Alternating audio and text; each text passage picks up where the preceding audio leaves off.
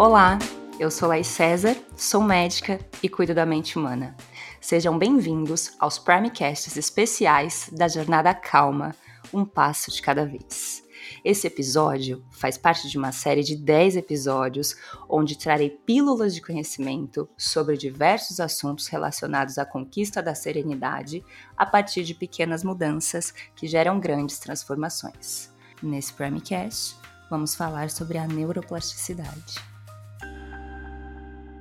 Neuroplasticidade. A maravilhosa capacidade que o cérebro tem de se reprogramar. Parece até mágica como o nosso sistema nervoso consegue mudar, se adaptar e se moldar a nível estrutural e funcional ao longo do desenvolvimento neuronal e exposição. A neuroplasticidade nos permite entender a capacidade cognitiva que o nosso cérebro tem de mudar parâmetros, estabelecendo ou reestabelecendo suas respostas diante de estímulos, mudanças ambientais e até mesmo traumas. As crianças têm uma capacidade imensa de aprender novos conhecimentos graças à neuroplasticidade. No entanto, à medida que as crianças vão se tornando adultas, essa capacidade tende, infelizmente, a diminuir, principalmente por conta da falta de estímulo. Existe a possibilidade do cérebro criar novos circuitos e conexões neurais ao longo da nossa vida, como resposta a determinados estímulos que recebemos,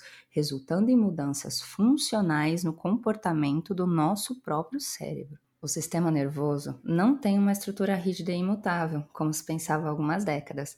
Ele modifica sua estrutura funcional sobre diferentes circunstâncias, expressando assim uma capacidade plástica durante os processos de adaptação. Exames de imagem já mostram a plasticidade do cérebro. Inclusive, ela pode ser alterada por fatores como ambiente, estado emocional e nível cognitivo, como conversamos lá no começo dessa pílula. A neuroplasticidade atua também na formação de hábitos.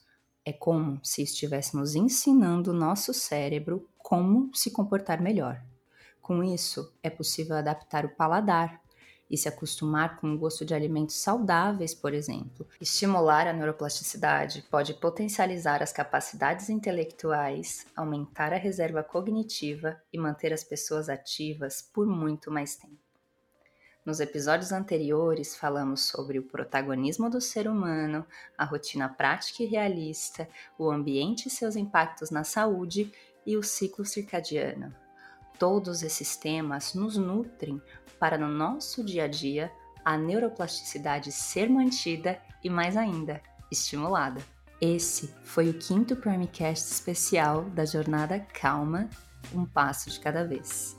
Vamos juntos. O próximo passo vem amanhã. Até lá. Eu sou Laís César e você pode me encontrar no Instagram, arroba Laís César Bernardes.